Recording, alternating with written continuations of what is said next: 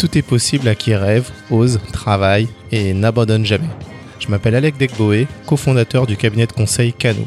Je suis également un grand amoureux de l'humain et surtout friand des échanges qui font grandir et mûrir. Ce podcast, c'est un moment privilégié où je décortique le parcours de femmes et d'hommes inspirants afin de comprendre comment ils sont devenus ce qu'ils sont et pourquoi ils font ce qu'ils font. On parlera de business, d'art, de sport et tout projet qui me semble intéressant. L'objectif, c'est d'apprendre et de s'épanouir. J'ai pas eu de rôle modèle en grandissant, c'est l'occasion de les rencontrer. Allez, bonne écoute.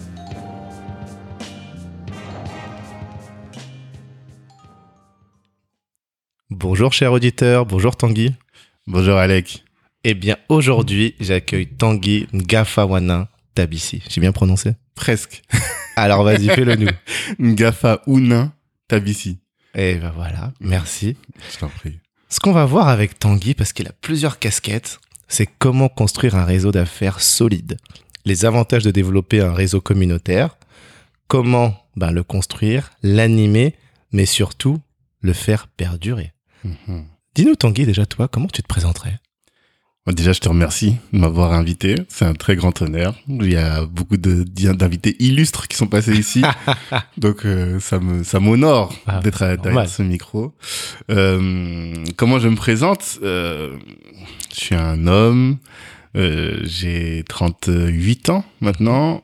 Père, marié, père de trois enfants. Wow. Euh, on m'appelle Tanguy de Bangui sur les réseaux Ouais. parce que je suis d'origine centrafricaine, Ok. de la République centrafricaine. Mhm. Et euh, après, c'est difficile, effectivement, parce que j'ai beaucoup de casquettes. Tu as beaucoup de casquettes. J'ai beaucoup de casquettes, mais je dis toujours que celle qui me fait vibrer, c'est exactement ça, l'animation du réseau, Black Ok. Network. Et euh, je me présente comme un assoiffé de, de connaissances, plus que de réussite, surtout assoiffé de connaissances. Ah, ça on va le voir avec le podcast. Exactement, Alors pour résumer, donc tu es cofondateur du réseau Black Network. exactement. On va en parler. Tu es entrepreneur, On peut dire ça. hôte du podcast Kalimandjaro Mhm. et juriste de formation. Ouais. Ouais, ça fait beaucoup, hein. Et surtout, ce que j'aime bien, et tu nous l'as dit dans la soif de connaissances, parce que le podcast Kalimandjaro se nomme le podcast des ambitieux, Exactement. Où tu as déjà 100 épisodes à l'écouter, c'est incroyable, et j'ai même eu l'honneur d'être interviewé. J'ai eu l'honneur de te recevoir et de, t'interviewer. Tout à fait, merci. Peux-tu nous dire quels sont les trois adjectifs que ton ou ta meilleure amie utilise pour te décrire? Ah. Euh, sociable. Je pense que ça, c'est un mot qui revient souvent. Ambitieux aussi. C'est un mot qui revient. Euh, je suis un gentil. Ah, Ouais. ça veut dire quoi être un gentil? Dans le sens où je suis pas méchant, tu vois. Je mesure, euh, les gens ne me voient pas, mais je mesure 1m92, Ah. euh, 130 kilos. Ouais, J'ai jamais été provoqué dans la vie, tu vois. une belle bête comme on dit. Voilà, c'est ce qu'on dit souvent, un gros nounours. euh, j'ai des parents qui s'aiment, tu vois, qui ont, j'ai vécu dans un cocon, une grosse famille avec des difficultés, mais comme toutes les familles, mais j'ai vécu dans un beau cocon, quoi. Tu vois, une belle histoire, euh, des parents qui supportent, euh, une famille qui s'entraide. Mhm. Et quand t'es grand, j'ai remarqué ça.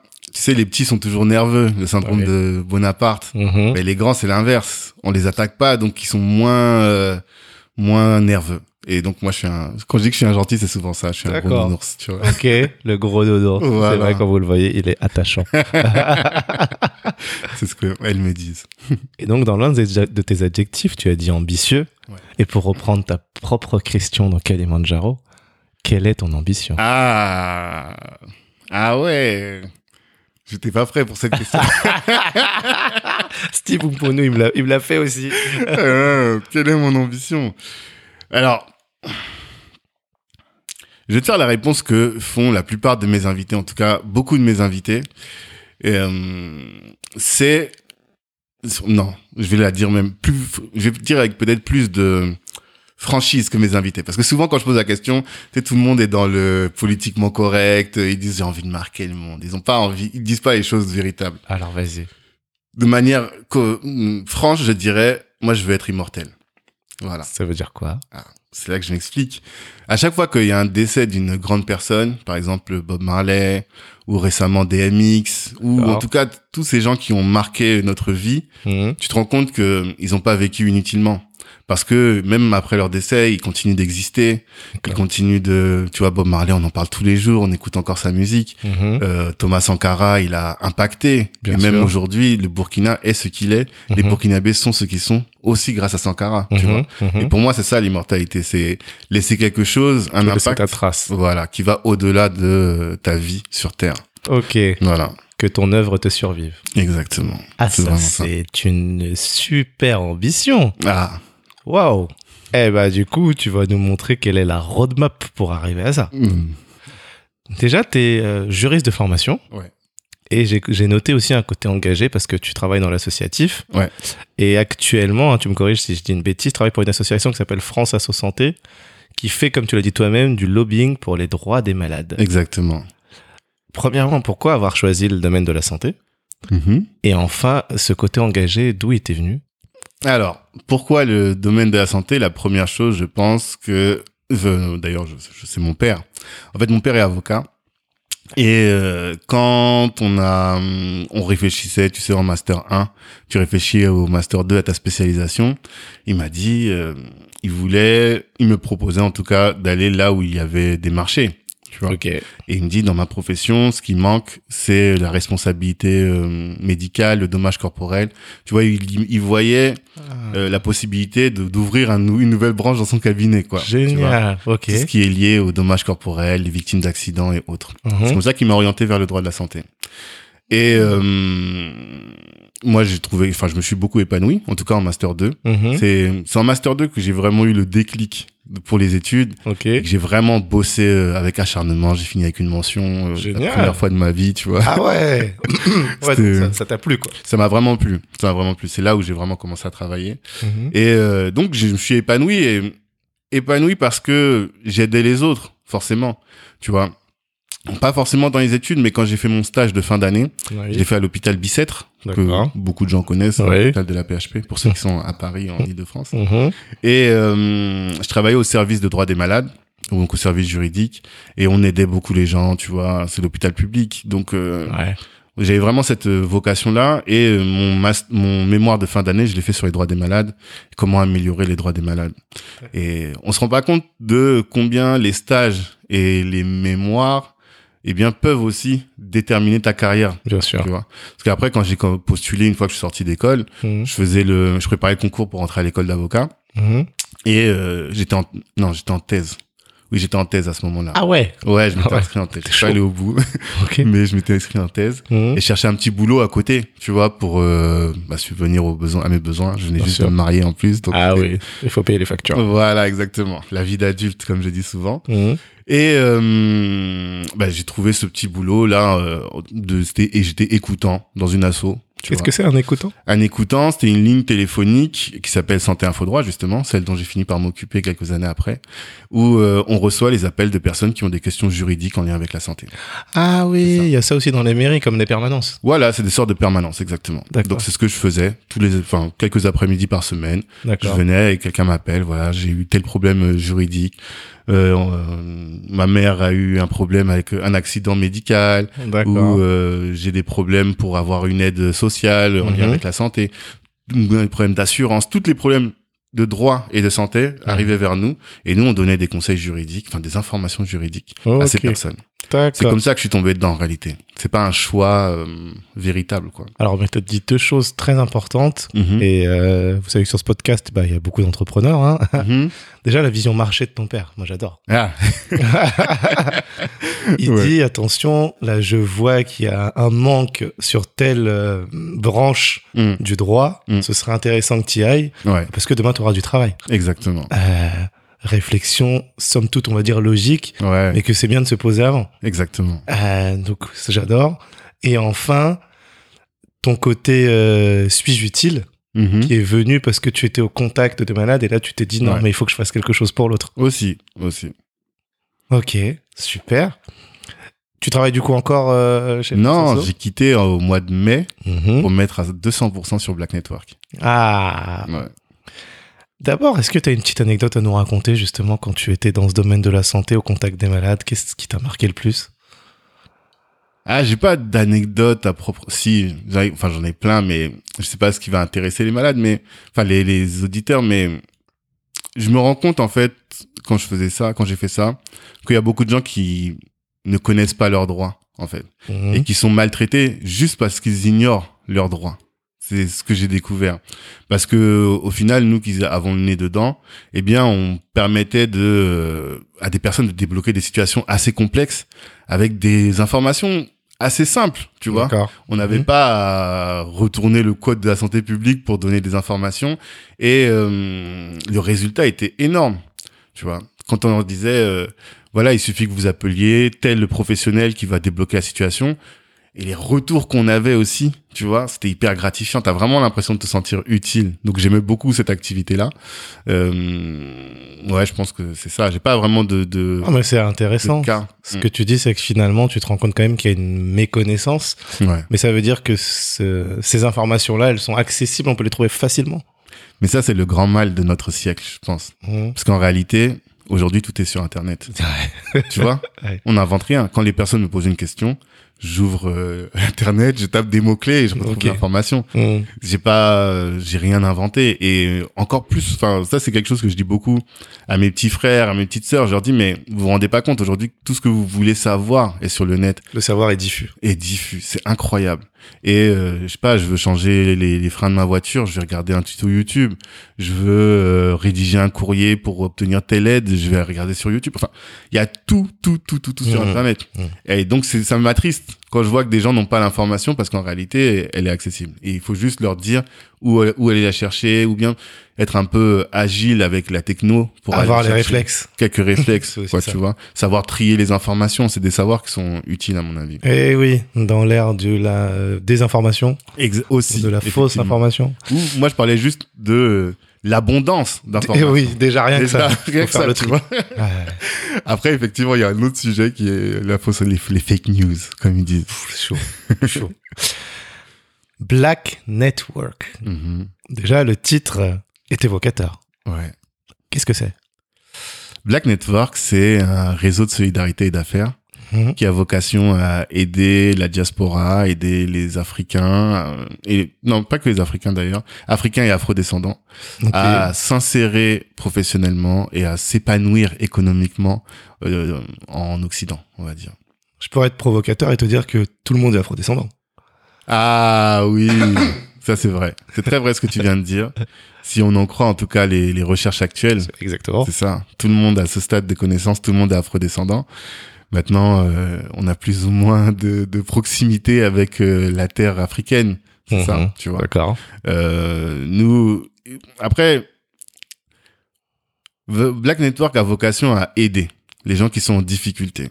D'accord. C'est vraiment ça à la base, tu vois. Ok. Et donc, euh, ceux qui ont besoin d'aide aujourd'hui, c'est plus les personnes qui sont afrodescendantes, de, de, qui sont réce- récemment arrivées. Mhm. Pourquoi? Parce que elles n'ont pas les codes, Mhm. Merci. parce que euh, elles n'ont pas euh, les réseaux, ils n'ont pas Mhm. les tuyaux, Ok. euh, ils n'ont pas les ressources financières pour pouvoir s'insérer professionnellement et se développer économiquement.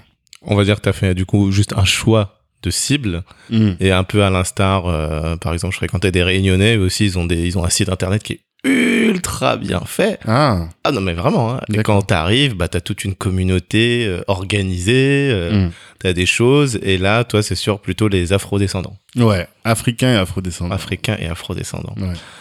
Ok, pourquoi est-ce que tu as monté ça? Enfin, cofonde, tu es cofondateur d'ailleurs. hein. Oui. Pourquoi? Je vais être un peu euh, citer des noms peut-être qui, qui vont choquer des gens, tu vois, mais Vas-y. voilà, moi j'ai j'ai grandi en, en France, je suis né en Afrique, Mhm. mais je suis venu ici, j'étais tout petit, j'avais genre euh, 16 mois ou 18 mois quoi, tu vois. Oui, d'accord, ok. Au tout début de ma vie, mon père était étudiant, donc euh, on est venu ici et euh, on a, mon père a étudié pendant longtemps, tu vois, très longtemps. C'est-à-dire qu'il a fini ses études, moi en 94, donc j'étais déjà grand, tu vois, j'avais 11 ans, Mhm. et on a grandi à la Cité, tu vois, à Ok. Orléans, avant de d'arriver à Versailles. Rien à voir. Voilà. tu vois un peu Je le, vois. c'est ce concept de transclasse dont Oui, on parle dans, oui, notre, euh, dans notre épisode.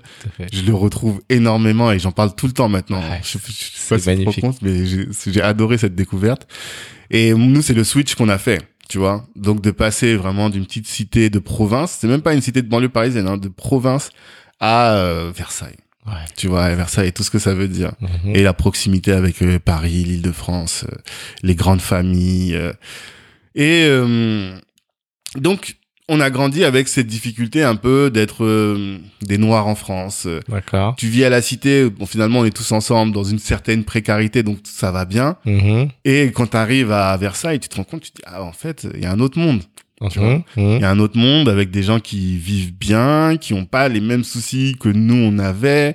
Des mêmes des familles nombreuses, mais qui sont bien, tu vois. Parce que nous, on est des familles nombreuses en difficulté. Bien sûr. Là, on vit avec des gens qui, j'ai des collègues de fac qui avaient 12, 13 enfants, tu vois. Ouais. Mais qui étaient, euh, non, 12, 13 peut-être pas. 7 ou 8 plutôt. Mais je crois qu'il y en a un qui avait 12. Oui, les familles, j'ai envie de dire, euh, chrétiennes très classiques. Hein. Très, très tradis, exactement. Ouais. Et ça, on en croise encore à Versailles. Ouais. Mais on sentait que financièrement, il n'y avait pas de problème, tu vois. D'accord. Et euh, donc, on arrive là et un petit choc quand même au début. Je suis arrivé en 98 à Versailles, j'avais 15 ans. Et petit choc. Donc, au début, nous, on ramène la cité là où on est. Tu Là, vois ce qui te marque, c'est c'est cet écart de richesse, Ouais. vraiment financière en tout cas. Ouais, Parce qu'il y exactement. a d'autres choses euh, que vous Exactement, aviez. Exactement. Ok. Ça. Et donc, on se cherche, noir en France. On commence à écouter des Kémy Seba et autres, tu Oui. vois. Mhm. À avoir cette vision un peu euh, de dire, mais voilà, il y a un problème avec les, les- les Noirs en France, avec toutes les communautés d'ailleurs, Mhm. toutes les minorités. Mhm. Mais on voit que les Maghrébins sont bien organisés. D'accord. Parce que euh, il y a ce socle religieux qui fait que euh, ils euh, consomment entre eux et puis ils ont cette manière de s'organiser qui font que ils arrivent quand même à se développer, à s'insérer euh, professionnellement. Alors Mhm. que pour nous, les Africains, on sent que c'est plus compliqué, les Africains de d'Afrique subsaharienne. Ok. Et c'est comme ça qu'on se dit bon. Nous, on n'est pas des Kémy Seba, on n'est pas énervés, on n'est pas, euh, tu vois, on n'a pas du tout cette vision-là. Mhm. Mais il y a une petite dizaine d'années, on s'est dit bon, bah nous, il faut qu'on fasse quelque chose pour nous autres. Voilà. Et faire quelque chose, c'est quoi? La première, le premier problème, c'est il faut qu'on mange tous. Il faut qu'on mange à notre faim.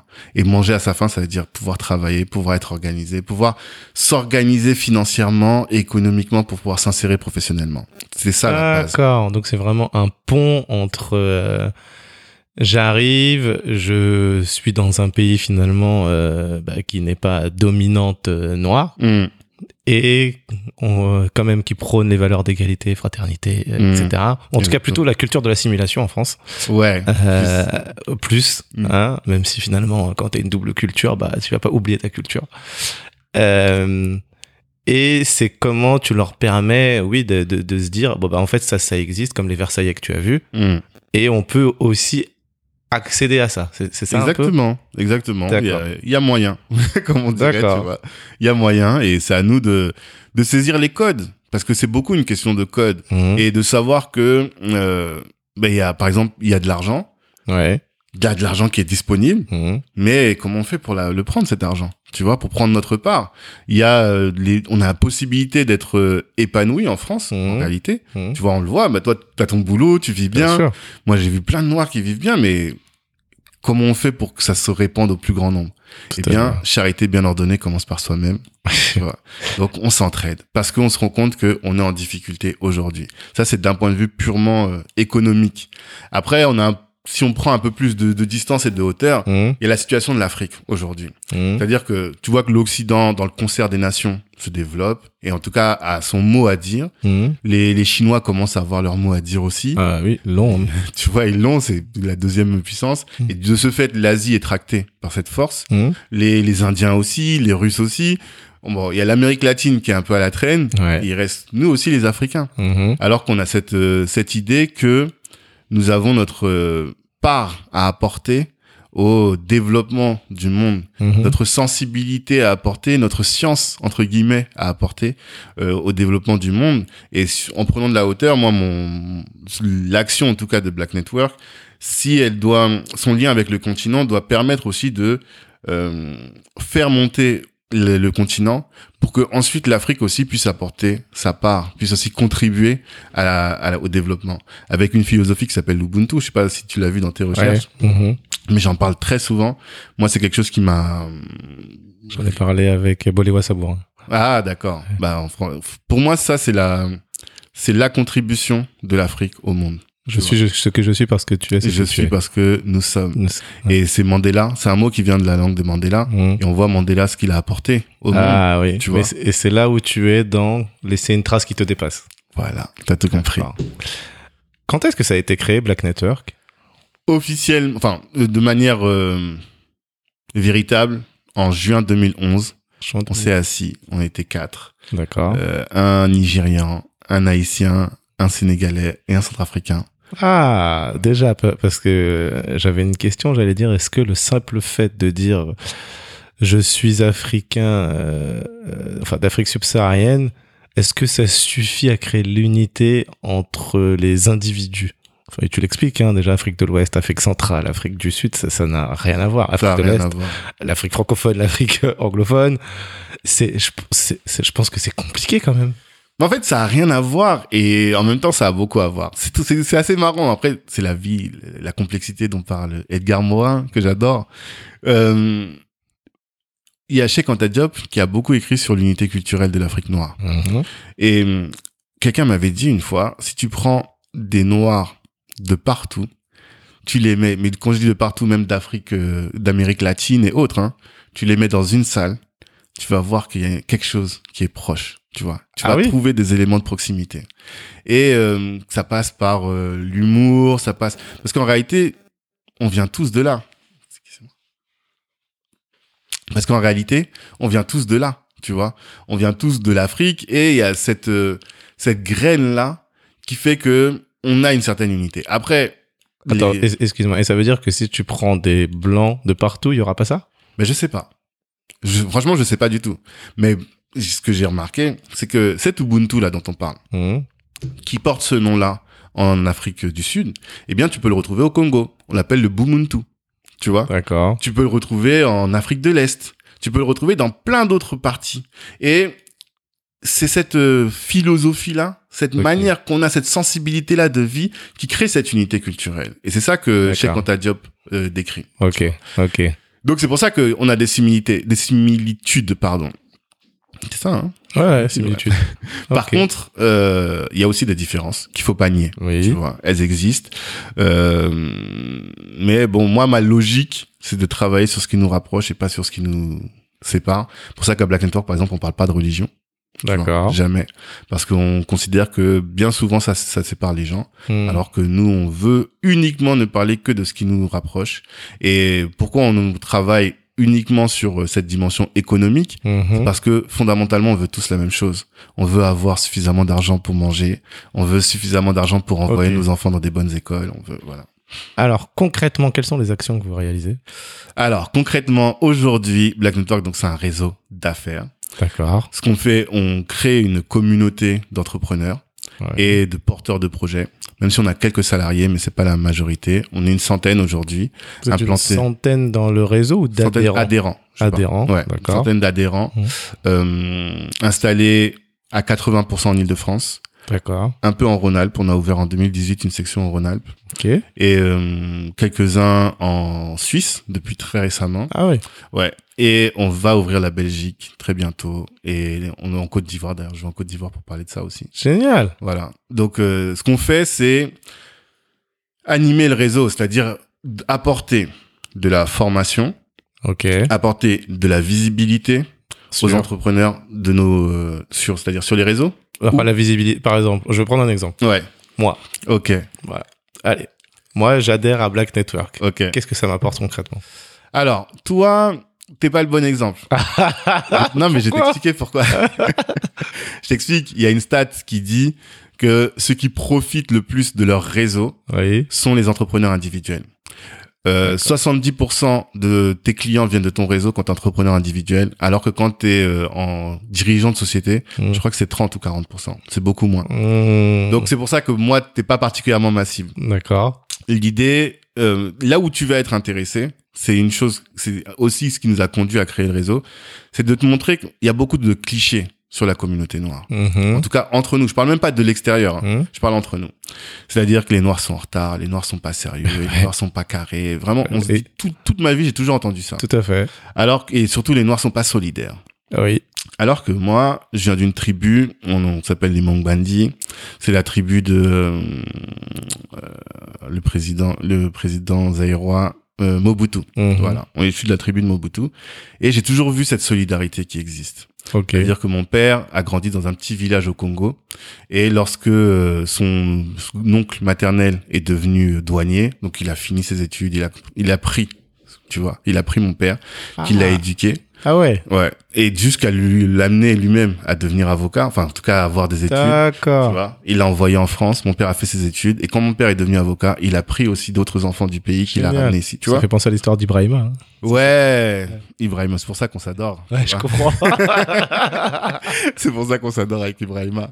Mais il y a vraiment cette dimension-là, tu vois, de solidarité au sein de notre clan, au sein de Bien notre. sûr. Et donc, à chaque fois que j'allais à des mariages ou à des événements familiaux, un oncle me disait ah tu fais quoi petit? Ah t'en as tel Ah, ok bon parle avec quel tel tonton parle avec tel cousin parle vois? L'entraide. il y a cette entraide cette solidarité. Et moi donc je le vivais au quotidien mais quand j'arrive bah, dans nos milieux euh, parisiens ou autres les gens me disent ça je dis mais non Ouais, c'est pas le même regard. tu vois? Ouais. et je dis c'est pas vrai. Et l'idée maintenant c'est de dire bah, on va vous montrer que ça existe. Tu vois? D'accord. on va vous montrer nous comment on vit comment on est solidaire comment on s'entraide.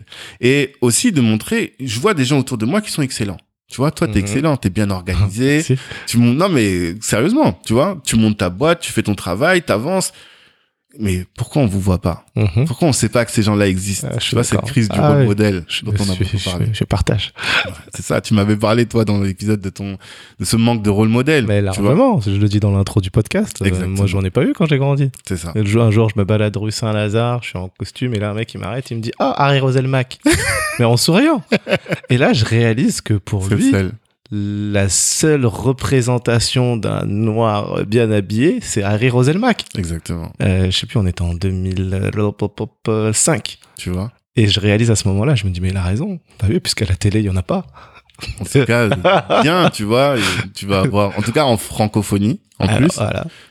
tu vas pas en avoir. Tu vas avoir que des, des mauvais rôles. Mais si je reviens, du coup, alors, Mm. prenons un, dans ce cas un freelance. Ouais. Voilà. Donc, du coup, pas moi, mais au, au départ, moi, j'étais freelance. et euh, j'adhère à Black, À Black. Network. Voilà. Déjà, combien je paye?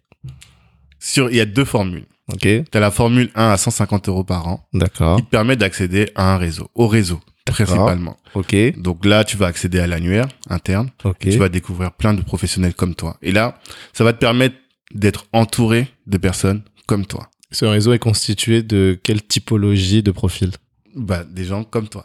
Non. Donc des hommes ou des femmes, beaucoup. Ouais. Mais je croyais qu'il y avait que des femmes. Et en regardant les stats là récemment, j'ai vu qu'on a 70% de femmes et Ah, 30% d'hommes. ça ressemble à Instagram. Ouais, exactement. Ouais. Pourtant, c'est pas notre cible. euh, Instagram n'est pas notre cible pri- prioritaire, mais voilà. Euh, les professions que tu vas retrouver, Voilà. c'est donc avocat, expert comptable, notaire, Ah. donc souvent les professions libérales. D'accord. Ensuite, euh, coach, formateur. Ok. Et ensuite, quelques entrepreneurs euh, divers. Mais la majorité, c'est profession libérale et euh, coach et formateur. Et vous, vous les... comment je vais dire ça? Est-ce qu'il y a une barrière à l'entrée? Je veux Non. dire, comment... Voilà. Non, mais il y a une sortie très rapide. Je Ah, m'explique. voilà. Ça Ouais. doit faire d'ailleurs l'objet de mon post euh, sur LinkedIn de ce jour. Mhm. Il y a une, euh, il y a pas de barrière à l'entrée, sauf si vraiment on a des doutes. Par exemple, il y a une fille dont je sais qu'elle n'est pas reconnue pour faire du bon travail. D'accord. Quand elle est venue, elle a voulu adhérer. J'ai dit, amène-moi trois personnes qui peuvent attester de ta, de tes qualités. Pour que je m'atteste, j'en sois sûr de ça. D'accord. Donc, le, par, a priori, Mhm. on considère que t'es- tu fais bien ton travail. Oui, je te donne ma Mais si on a deux ou trois mauvais retours, là, tu sors. Ok, donc j'ai accès à ce réseau, donc ça c'est bien, Exactement. super. Et ensuite, vous, vous faites de l'animation de ce réseau. Voilà. On Par fait de des l'animation. événements. Alors, il y a plein de choses. Le, Ouais. pro- le donc c'est sur cette formule-là à 150 euros dont je te Oui. parle là. Mhm. C'est ça. Donc, tu as accès à l'annuaire. Ensuite, tu as la possibilité. Donc, on fait de l'animation, on fait des événements. Mhm. Premier événement dont je vais te parler, c'est le Mastermind. C'est un événement où qu'on a créé euh, à la suite du confinement Mhm. parce que il fallait di- digita- digitaliser les activités. Mhm. On a réalisé que très peu de nos activités l'étaient. Alors que dans le réseau, on a beaucoup d'experts en marketing, d'experts en no-code, d'experts en ceci. Ok. Donc finalement, tu viens avec ta problématique et des membres des experts viennent et te challenge finalement et te proposent des super, stratégies pour ton business. Ça, c'est une des activités. D'accord. Euh, ensuite, on fait un événement qu'on appelle la Kali Jama, parce que Black Network, c'est le nom d'origine, mais aujourd'hui, on va beaucoup sur le Kali. Kali, c'est pour ça que le podcast s'appelle Kalimandjaro. Ok. C'est, on avait fait un événement, bah, notamment avec Roselmac, Mhm. qui a fait pas mal de bruit. Et euh, quelqu'un est venu me voir, il me dit, ah, il n'arrêtait pas de me dire, mais ton événement, il est Kali, il est Kali, il est Kali. Je dis, Ah, c'est beau ça, tu vois. d'accord. C'est de là que vient le terme Kalimandjaro. Ok. Et donc maintenant, on a décliné plein de Kali. Kali quelque chose, Kali quelque chose. Là, on, s'en- s'en- on lance un centre de formation, Kali Business, non, ouais, Kali Business Academy. Ok. Euh, la ligne, donc on a une ligne téléphonique sur laquelle les gens nous appellent en nous disant, voilà, je veux euh, accéder à un professionnel de la communauté, cherche un avocat, cherche un expert comptable, cherche ceci, cherche cela. Ah Eh ouais. bien, nous, on va, la ligne, elle s'appelle la ligne Kali. Tu vois, Ok. en espérant. Et le but, à terme, c'est de faire en sorte que ça devienne un label. Tous les gens Ah. qui viennent à Black Network, eh bien, ce sont. Le but, c'est pas d'avoir euh, accès à un professionnel de la communauté pour avoir accès à un professionnel de la communauté. Il faut que tu aies accès à un professionnel compétent de la communauté. Pour que tu puisses te dire, ah, mais en fait, Si je vais dans la communauté, il y a des gens qui sont bien.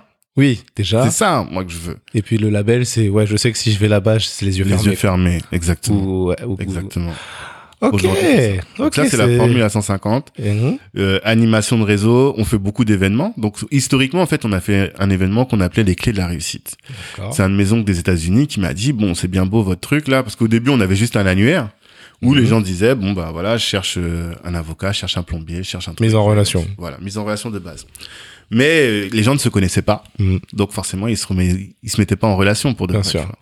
Donc l'idée ça a été de dire il faut qu'on fasse un truc pour euh, créer du lien. Et mon oncle me dit mais fais un événement où tu t'amènes un entrepreneur qui a réussi dans son domaine et il va te partager les clés, ces clés de la réussite pour qu'ensuite tu puisses, euh, vous, vous puissiez implémenter dans vos activités. Et en même temps, vous vous rencontrez. Et c'est là qu'on a créé ces événements. Le premier a eu lieu en novembre 2013. D'accord. Et depuis, on fait des événements régulièrement. On invite quelqu'un qui a réussi dans son domaine. C'est pour ça qu'on a reçu euh, Roselmac, qu'on a reçu Amadoun Sidibé du Quai 54, Ouais, ouais. Didier Akouete. Enfin, tu vois, Oui, tu. Ouais, bon, c'est mon oncle là, je t'ai dit ça. Didier Akouete, c'est ton Ouais. Ah, je savais pas. Ouais. D'accord. Je vais le, Le- voir là, peut-être le- à Abidjan là. Ah oui, Hmm, oui. J'ai envoyé un message. Bon, bref. Mais vraiment, un excellent, tu vois. Complètement. Vraiment. euh, Fondateur de Afrique Search, qui est un cabinet de recrutement vraiment renommé euh, bah, dans la sous-région. Ouais, dans la sous-région. Et je lui ai, tout, je lui ai dit la dernière fois que je l'ai rencontré, j'ai dit, mais c'est l'exemple. C'est quelqu'un que j'ai envie, j'aimerais devenir comme lui, tu vois. Dis plus tard, je serai Didier à côté. je, je comprends tout, tout à fait. Il a fait ce travail d'animation aussi de la diaspora quand il était en France, Large, tu très vois. largement. Vraiment. Oui, oui, ils ont une antenne aussi en France Mm. euh, et il l'aide beaucoup. Il participe beaucoup à des événements, etc. C'est ça. Et Vraiment, il est disponible. Ah ouais, ouais. Et il a créé une bourse au Togo ou au Bénin? Je crois que c'est au Togo. Doit En être tout cas, une bourse. Et ma, ma belle-sœur, elle est venue en France grâce à cette bourse. Ah ouais. Tu vois, donc il a fait des trucs euh, véritables qui ont vraiment apporté leur contribution au continent, véritablement. Ah ouais. Donc euh, moi, on a fait venir ces gens et donc ça c'est ces événements et dans ces événements, souvent on fait pitcher des, des des entrepreneurs de notre réseau ou bien si on fait des stands, ça va être des entrepreneurs du réseau. En fait, nous on est on, notre visibilité doit nous permettre d'avoir des opportunités. Je pense Mhm. que tu l'as vu, Bien la sûr. visibilité qu'on acquiert permet d'avoir énormément d'opportunités. Mais tout seul, je peux pas manger toutes les opportunités qui m'arrivent, qui me viennent. Et l'idée, c'est de les dispatcher vers euh, nos adhérents. Quoi. Combien vous avez fait d'événements jusqu'à présent? J'ai pas le chiffre, mais on compte. euh, fait combien par an, Voilà, on fait au minimum trois événements par an depuis Ouais. 2013. tu vois. D'accord. Ok, Donc, là, ça euh, fait- ça fait quand même pas mal. Bien, bien, bien, bien. Et euh, je te reprends sur des... euh, donc vous faites venir des individus qui ont réussi. J'ai Ah envie, ouais. envie de te, te- te prendre au mot, au mot Mm. là-dessus. Qu'est-ce que tu mets derrière ça? Parce que tu as fait un post Instagram que j'ai adoré en réalité. Mhm. Il y a pas très longtemps. Ah, la appelé coup de vidéo. gueule. Ouais. enfin, je dis en réalité parce que il était vachement intéressant. C'était Ouais, ouais. Vraiment un coup de gueule. Et, et, et là, en fait, je pense que, euh, enfin, au-delà du côté communauté, etc., ça s'applique à qu'est-ce qu'on met derrière euh, Mm. quelqu'un de suc- enfin, successful. Et Mm. là, on va parler d'argent, hein, messieurs, dames. Mm, Ouais. Ah, euh, soyons concrets, très concrets. Très concret. Et tu disais, tu avais demandé euh, aux gens de te donner des entrepreneurs, pour le coup, du coup, noirs, Ouais. qui pour eux avaient réussi. Exactement. Et on t'a cité des personnes qui, pour toi, non, c'est même pas pour toi. Tu disais, mais si tu prends le classement Forbes, en termes de réussite financière, mais non, c'est trop bas ce que vous me donnez comme entrepreneur. Exactement. Que à un moment donné, euh, oui, quand tu regardes Force, Challenge, euh, et qu'on te dit, bah oui, lui, sa boîte, soit elle vaut un milliard, soit elle vaut euh, 400, 500 millions. Mm. Tu prends quelqu'un qui fait un ou deux millions, bah non, c'est une goutte d'eau en fait. C'est c'est bien. Même moi, aujourd'hui, en fait, ce que je fais, c'est bien, mais c'est petit. Mm. Euh, il faut rêver grand. C'est vraiment ça. Et, et- et- et j'ai adoré. Je me suis dit, mais oui, il a raison. À un Mm. moment donné, euh, oui, t'es pas dans Forbes, je sais pas, moi, si t'as pas levé des centaines de millions, c'est pas ça. Non. Point. C'est ça. C'est tout. Et tu disais, il fallait trouver. Bon, bref, je parle beaucoup. tout ça pour dire que comment tu choisis, du coup, ces entrepreneurs que tu considères euh, qui ont réussi dans leur domaine? Alors, ce, le, le choix, c'est finalement par rapport à la notoriété. On les soupèse pas au chiffre d'affaires. Vois. C'est vraiment une question de notoriété et euh, de manière très pragmatique qui va attirer du monde sur euh, pour l'événement, tu vois. Parce que c'est c'est c'est de la pub finalement. L'événement c'est pas pour gagner de l'argent, c'est Mhm. pour faire de la pub pour le réseau. Il faut que quand j'amène le gars, eh bien je sois sûr que je puisse remplir mes 100 couverts, tu vois. D'accord. C'est ça le truc. Et donc il y a cette notion de, de notoriété. Par exemple, Rosel Mac, Mhm.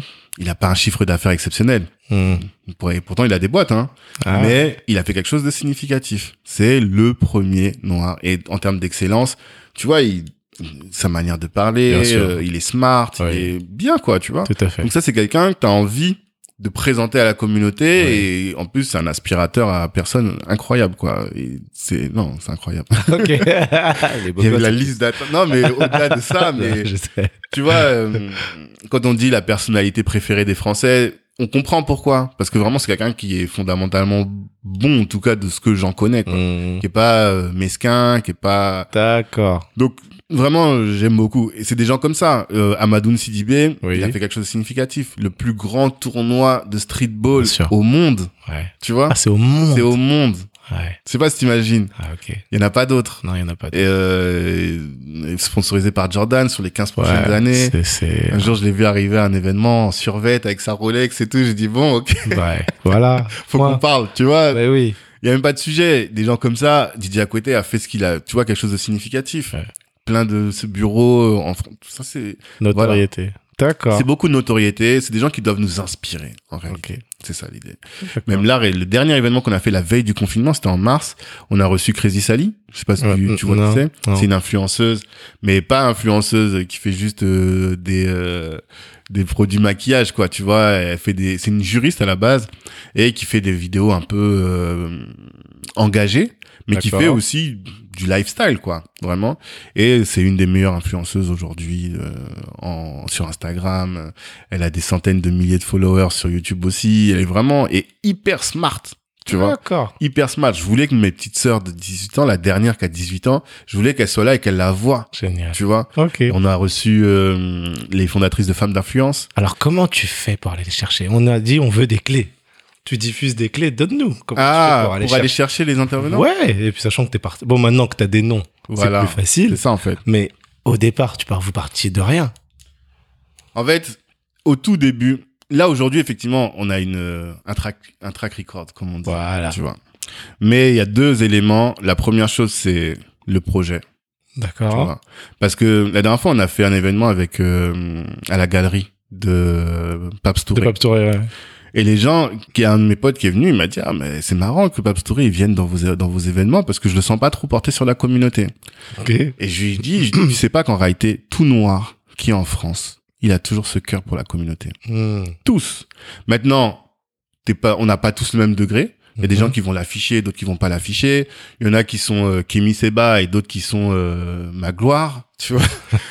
Pour dire, euh, tu vois, en termes de d'engagement. Mhm. Mais on a tous ce truc de dire, bah, on a grandi en France et on aimerait qu'il y ait une- plus de visibilité. Et quand tu viens avec un projet qui est équilibré, tu vois, qui est pas euh, énervé, qui a qui a vocation à faire quelque chose de bon pour la communauté, bah bien souvent ça fait ça fait tilt, tu vois, ça match. Donc le premier élément, je pense, c'est le projet qui attire. D'accord. Et la démarche, quand on voit qu'elle est bienveillante, qu'elle est, euh, je vais pas m'en- m'envoyer des fleurs, tu vois, mais en tout cas, quand tu, quand on amène Kalimandjaro, enfin Kalimandjaro, quand on amène, le projet Black Network, les gens ne sentent pas qu'on est dans quelque chose de vindicatif et Ok. de, donc je pense que c'est ça la première Ouais, chose. c'est d'accord. La seconde, c'est les partenariats. vois. C'est important. Nous, on a un partenariat avec Nofi. Ok. que d'ailleurs que qui s'est fait parce que euh, on a beaucoup beaucoup beaucoup j'ai eu beaucoup de difficultés à voir Christian Zella le fondateur de Nofi lors d'un de Mhm. nos événements mais parce que bah tu vois pour plus grand média euh, sur Facebook de la communauté 1 million 300 000 followers Ouais, ça fait des années. des années qui sont là, tu vois, des t-shirts noirs et fiers. Et aujourd'hui, euh, en médias, euh, enfin, il, il bouge énormément.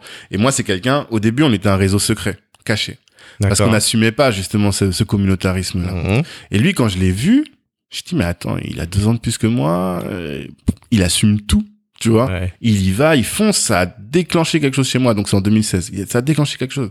Je me suis dit bah ouais, de quoi j'ai peur en fait Ok. est-ce que je suis un méchant? Est-ce que euh, je fais quelque chose de mal véritablement qui justifie que je me cache? Et quand j'ai eu cette discussion, j'ai dit ok, bon maintenant on va s'ouvrir. On a on a ouvert une page Facebook. Avant on était vraiment Ah oui, tu voulais. Caché. Ok. Alors, Ouais. tu, tu me donnes une belle, une belle passe, hein, puisque moi, dans mes auditeurs, il n'y a pas que des noirs. ouais, Euh, bah, peut-être d'ailleurs dans les tiens aussi, hein, je dis ça. mais- oui, Euh, N'est-il pas difficile en France, justement, où on prône plutôt euh, l'inclusion et l'assimilation de la culture, de développer un projet pour une communauté, même si en réalité on parle d'une cible Mm. euh, et que euh, qu'après je pourrais bien dire je veux faire un truc que pour les femmes par exemple. exactement. Mais comment toi tu fais pour passer, enfin parce que je pense qu'en France c'est quand même assez compliqué, non? Non, mais c'est- compliqué. Juridiquement même c'est interdit. Pour dire Ah d'accord, Non. Je l'assume, tu vois. C'est Ok. juri- juridiquement c'est interdit. Donc c'est compliqué, mais euh, c'est nécessaire. en fait, c'est ça le truc, tu vois. J'ai pris la la première chose, c'est que les la première année en 2011, Mhm. on a passé tout notre temps à réfléchir là-dessus, à se dire est-ce qu'on inclut, est-ce qu'on exclut, est-ce que et un jour on a fait un événement avec euh, Serge Monet. Je connais pas. Serge Monet, c'est un Ivoirien qui est avocat. Mhm. C'était un rappeur à Mhm. l'époque de la mafia tressée, D'accord. tu vois. Donc de Jams, ils avaient fait des disques d'or avec Jams. Je crois que c'est l'un des premiers groupes à avoir fait euh, disque d'or en indé, Ok. parmi les premiers en tout cas. Donc vraiment un très grand rappeur. Et c'est quelqu'un qui s'est reconverti en avocat et qui a gagné les concours d'éloquence. euh, il est excellent. Mhm. Et le jour de cet événement, et un de mes potes amène sa femme qui est euh, qui Mhm. est française non noire. Ok. Et j'ai remarqué que la plupart des gens ont modifié leur manière de fonctionner en Ah s'adressant plus souvent à elle qu'aux trentaines d'autres qui étaient présents, tu vois. Et je me suis dit, en fait, il y, a un- y a un souci. C'est-à-dire que... Euh, et ça arrive la même chose avec les femmes, tu vois. Mhm. Des fois, je suis femme d'influence, elles font des rooms sur Mhm. Clubhouse Mhm. de femmes. Elles Mhm. me parlent de problèmes de femmes. Et comme c'est mes copines, bah, quand elles viennent, moi je viens, tu vois, je, et je me rends compte quand ça parle, même moi je suis mal à l'aise. Ah. Et je me dis, là, je vais les laisser parler entre elles. Tu vois. En fait, il y a des problématiques que tu n- on peut peut-être pas vraiment percevoir si on n'est pas dans la peau d'eux. voilà. En, en réalité, c'est c'est Avant, ça. c'était ça.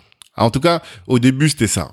Et parce que nous-mêmes, on n'était pas encore sûrs de nos valeurs, sûrs de Ouais. qui on était. Et du coup, j'avais la crainte que euh, faire venir quelqu'un d'extérieur, eh bien, ça pollue. Ça, en fait, pollue dans le sens où, non, polluer, c'est pas le bon terme. Ça modifie notre manière de fonctionner. Ok. Notre manière de nous exprimer, ça nous censure et autres. Et donc, c'est pour cette raison qu'à la base, moi, on avait comme cible et on se disait, voilà, faut qu'on reste entre noirs. Mais euh, avec le temps, on a commencé à connaître finalement notre identité, notre culture d'entreprise et notre valeur, l'Ubuntu et autres. C'est qu'aujourd'hui, en réalité, Black Network, c'est pas un réseau réservé aux noirs. Tu vois, on a on a un adhérent blanc, tu vois, Ok. dans, dans Black Network. Et à la limite, tu vois, euh, ce serait raciste que de dire euh, t'es t'es blanc, tu rentres pas. Ah oui, on est d'accord. Tu vois? Donc, Mhm. mais donc, nous on est ouvert Ok. n'importe qui. Mais comme tu as une cible et que tu as une manière de Tout communiquer qui est telle, bah, en réalité, il y a que un certain nombre de personnes qui vont vouloir adhérer Oui. à Black Network Oui. en réalité. Comprends. Mais notre cible, clairement, donc c'est la communauté. Les gens qu'on va faire intervenir, ce sont des gens de la communauté et des gens dont on identifie maintenant plus qu'elles ont nos valeurs. Tu vois, ces valeurs d'Ubuntu. Mhm. Si je sens que j'ai quelqu'un qui a que les dents qui rayent le parquet et qui a juste envie de se faire du fric en France, en réalité, moi, ça m'intéresse pas. Ok, ok, ok. Il y a aussi, c'est pas juste une communauté de couleurs, c'est surtout une communauté de valeurs, tu vois. Ah, c'est très beau ce que tu dis là. note là. J'écoute beaucoup de rap, tu vois. Alors, Donc euh, oui, c'est compliqué. Pour revenir à ça, excuse-moi, peut-être pour terminer, Mhm. pour que je réponde complètement à ta question, c'est compliqué, c'est interdit, mais au final, euh, on le fait parce que c'est utile Tu vois, il y a vraiment ce besoin de, de, de monter, de voir, de voir la communauté belle et de voir des belles choses dans la communauté et de faire en sorte que les gens travaillent entre eux pour pouvoir briser ces clichés que nous-mêmes on a entre nous. Tu vois. Mhm, mhm. Et parce que aujourd'hui, n'importe qui dans Black Network, tu vas, te- tu vas lui dire que les Renois sont pas solidaires, les Africains ou les Noirs sont pas solidaires, il va dire c'est faux. Moi, Ouais. je vois Ok. des Noirs qui se font des passes tous les jours, qui s'entraident. Tu vois, j'ai, quand j'ai fait euh, l'événement avec euh, Harry Rosenmack, j'ai appelé Philippe Simo d'Investir au pays. Mhm. Je lui dis, écoute, là, je vais faire Rosenmack, ça peut être quelque chose de bien. Viens faire ton interview avant le truc. Gens, mon cousin, il m'a dit, j'espère que tu l'as fait payer. Je dis, mais t'es fou. On s'entraide, tu vois. Hmm. tu fais des passes et On tu des passes. déconstruis cette pensée euh, Exactement. où, euh, oui, les, les Noirs savent pas travailler, ils sont pas Ils solidaires savent entre pas travailler ensemble. Ils savent pas. Non. Ça, nous, on veut vraiment briser cette idée-là, quoi. Ok, ok. Comment on peut transposer ce- cela? Je suis une femme, on en a parlé. Je veux animer un réseau de femmes. Hmm. Quel conseil tu me donnerais si je pars de zéro? Si tu pars de zéro, déjà, il faut que tu sortes. Ce que je dis à tout le monde, c'est qui sort s'en sort. Ça, c'est une de nos phrases fortes. Qui sort s'en sort, qu'est-ce que ça signifie? Ça veut dire que les opportunités, elles sont dehors, tu vois. Il y a plein de gens, en fait, qui ont envie de faire ce que toi, qui ont envie de profiter de ce dont, de ce que tu proposes Mhm. qui ont envie de te rencontrer et de vivre une belle expérience avec toi en réalité. Et il y a plein d'événements où tu peux rencontrer ces personnes-là. Il y a plein de groupes Facebook, il y a plein de, de lieux finalement où tu vas rencontrer ces personnes. Donc toi, en tant que femme, donc pas toi, mais toi, Oui, compris, oui. Mhm. il faut que tu sortes, que tu ailles à la rencontre de ces gens. Moi, aujourd'hui, je le fais un peu moins parce que bah, trois enfants euh, et toutes mes activités, il faut quand même que je, je m'occupe de, de cette partie-là. Mais euh, par semaine, pendant un moment, je pouvais aller à un networking le jeudi, à un autre le vendredi et à un autre Mm. le, dimanche, tu vois. Aller à la Parce que rencontre de. J'allais à la rencontre des gens et je parlais avec tout le monde. Je faisais vraiment du réseau. Après, c'est aussi aligné avec ma personnalité. Bien tu sûr. vois. J'aime ça, rencontrer. J'ai fait mon test MBTI il y a pas longtemps et Oui. j'ai découvert que finalement, c'est ce qui me nourrit. Et je sais que j'ai compris que tout le monde n'était pas comme ça. Ok. Tu vois, moi, la première lettre de mon MBTI, j'invite tout le monde à aller chercher ce que Ah, c'est que c'est génial. Ouais, ça, c'est une belle révolution. Et donc, j'ai découvert que le, moi, j'étais un E, donc Ok. un extraverti. Tout à Et fait. cette extraversion signifie surtout que, au-delà du fait que je, je parle et tout, mais c'est surtout que je me nourris de l'autre. Tu te recharges au travers Voilà. des autres. La discussion que j'ai quand je fais un podcast, moi, je ressors boosté. Alors qu'il y a des gens, ils ressortent là, là, ils sont, ils sont, ils sont fatigués et tout. Non. Et donc, quand je vais à un networking, j'ai l'impression que j'aspire les énergies de tout le monde. Ok, ok, ok, ok. Donc, c'est vrai que ça correspond à ma personnalité. Mhm. Mais, en réalité, il faut sortir, il faut aller voir les gens, Mhm. il faut être sur les réseaux sociaux, mais pas juste comme ça. Il faut aller au contact de tout un chacun, quoi. Ça, c'est la première chose à faire. Ok. Après, il faut bien réfléchir à son, son projet. C'est quoi? Ok, réunir les femmes, Ouais. tu vois Mais quoi? Faire quoi? Concrètement, il faut avoir la ligne qu'on veut. Avoir euh, donné... Ça, c'est plus une question de leadership, mais c'est quoi ton ta vision? C'est quoi ton why? Hmm, Si tu sais pas quel est ton why, ben, tu vas réunir personne. Ouais. Tu vois? D'accord. Les gens, ils vont venir, ils vont voir de la lumière, après, ils vont repartir. Mhm. Alors que si tu as un why fort, les gens vont adhérer à ta vision et à partir de là, tu vas pouvoir construire quelque chose. Donc, il faut aller à la rencontre. D'abord, créer son, ce- cette vision et ensuite aller à la rencontre des gens pour le partager cette vision et fédérer, quoi. Après, avoir à l'idée que c'est un travail de longue haleine. tu vois, vraiment, vraiment. C'est un travail de fourmi. Là, on en parle aujourd'hui. Euh, on est en 2021, quelque chose que l'idée est née, en tout cas sur les papiers en 2011. C'est 10 ans de travail. Ouais, Tu vois c'est- magnifique. travail, peut-être pas toujours acharné. Là, c'est vraiment les dernières années où j'ai mis un gros coup. Mais c'est beaucoup, beaucoup de travail.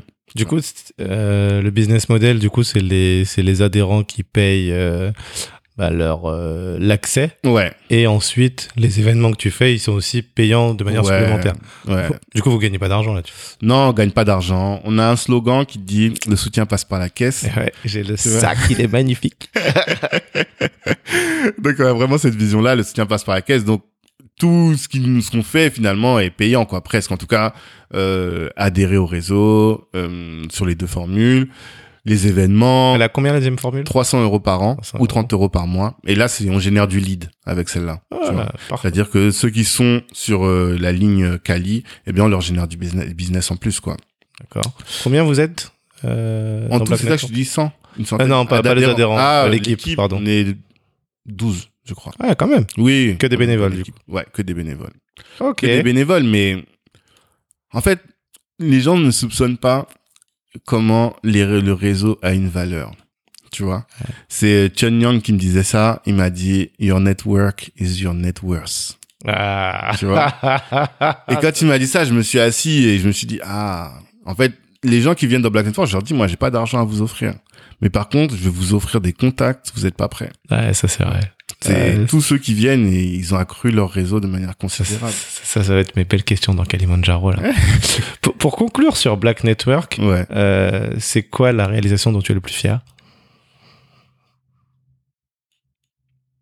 Je pense que c'est ça, en fait. Ce dont je parle depuis tout à l'heure, qui consiste à dire que les gens ont vu, ils découvrent. Ce qu'on me dit souvent, par exemple, avec le podcast, mais c'est dans l'activité de Black Network au sens large, c'est qu'il existe des pépites dans la communauté. Mhm. Les gens ne savaient pas. Mhm. Tu vois, comme on est invisibilisé. Euh, pourquoi j'ai créé le podcast Bah, On en parlera peut-être sur la Bah, partie c'est- podcast. tu tu peux y aller là. Je peux y aller Voilà. Ok. Pourquoi j'ai créé le podcast? Mhm. Je vais pas bitcher, je vais pas donner de nom. J'ai écouté un podcast qui est le podcast business le plus écouté en Ah France. oui, ok. Mhm. 500 000 écoutes par mois, Mhm. 200 épisodes aujourd'hui. euh, et j'ai vu qu'il y avait, au moment où j'ai lancé, donc il y a un an, qu'il y avait juste deux afros Ouais. qui sont passés. Ouais. Deux entrepreneurs afro. Mhm. Non, deux personnes afro, dont l'un n'est pas afro, n'est pas entrepreneur. C'est Yannick Noah. Donc, Ah. euh, qui est hyper inspirant et tout, mais c'est pas un entrepreneur. Ouais. Alors que nous qui sommes sur le terrain, Mhm. on en voit des entrepreneurs inspirants. Tu vois, t'as Mhm. reçu Laouché récemment. Tout à fait. C'est tout ce qu'il y a de plus inspirant Ouais. et qui fait des chiffres. 50, il a combien? 52 millions d'euros de CA Ouais, je sais même plus. Je crois, hein, j'ai regardé ça récemment. Enfin, c'est le groupe Trace. Le groupe Trace TV, Ouais. implanté dans tous les pays. Bien sûr. Comment quelqu'un comme ça n'est pas dans le podcast en question? Ouais, Tu vois? Tout à fait. Comment euh, là j'ai prévu d'enregistrer avec euh, euh, Bruno Mendes da Silva. Je sais pas si tu connais. Non. un entrepreneur de la tech. Ils ont créé une solution euh, pour les voitures euh, intelligentes. D'accord. Tu vois, ils ont levé 34 millions. Enfin, start-up de une belle start-up. Pourquoi lui il est pas là-bas? Je- je- Un mec du Val Forêt qui se bat, qui a réussi. Enfin voilà, tous ces gens-là que dont j'ai envie, enfin que je voudrais euh, voir, que Ouais. mes enfants les écoutent, qu'ils les sûr. connaissent, Mhm. tu vois, Mhm. que, qui vont inspirer des millions et des millions de personnes Mhm. ben, ils existent, personne ne les connaît. Je suis, je suis 100% d'accord avec toi. hein, et J'ai le même ressenti. Voilà. Euh, ça, en fait. Et, et je me fais quand même l'avocat du diable. Euh, du coup, ça rejoint la vidéo que tu as faite. Ouais. Finalement, euh, moi, je vais le citer. Euh, Mhm. Génération du yourself. C'est mon émission. T'as le droit. Mathieu, on t'adore. Ouais, je l'écoute toutes les semaines. Bah oui. Donc, euh, Euh, finalement, dans son point de vue, où est-ce qu'il place la réussite aussi? Ça, En fait, ça rejoint ce que tu disais. Du coup, est-ce que il va sélectionner euh, ouais, que des ultra successful en fait? Non. je sais, Non, mais je sais pas, moi. Non, j'ai pas moi, tout, je te toi, dis, tu as tout pas. D'accord. Non, parce que, regarde. Enfin, bon. C'est après, on bitch, tu vois, mais. Non, non, bitch pas, c'est c'est factuel. récemment, ouais, non, c'est factuel. Dans le sens où récemment, avec un pote, on se posait la question. Il y a une fille qui est passée, elle faisait des puzzles. euh, Je sais pas si t'as écouté cet épisode. Elle faisait des puzzles. C'est une fille qui a fait Colanta et qui a lancé une boîte de puzzles. Bon, Ok. c'est bien, tu vois, c'est pas mal. Mais en termes d'inspiration, on est ressorti de là, euh, bof, quoi. D'accord, d'accord. Donc oui, il n'y a pas que y a des pas ultra que ça, en vérité. Donc c'est pourquoi il n'y a pas eu les autres. Faudrait lui poser la question. Oui, bah, en fait, c'est tout simple. Parce que chaque euh, co- contenu qu'on crée, c'est hyper subjectif.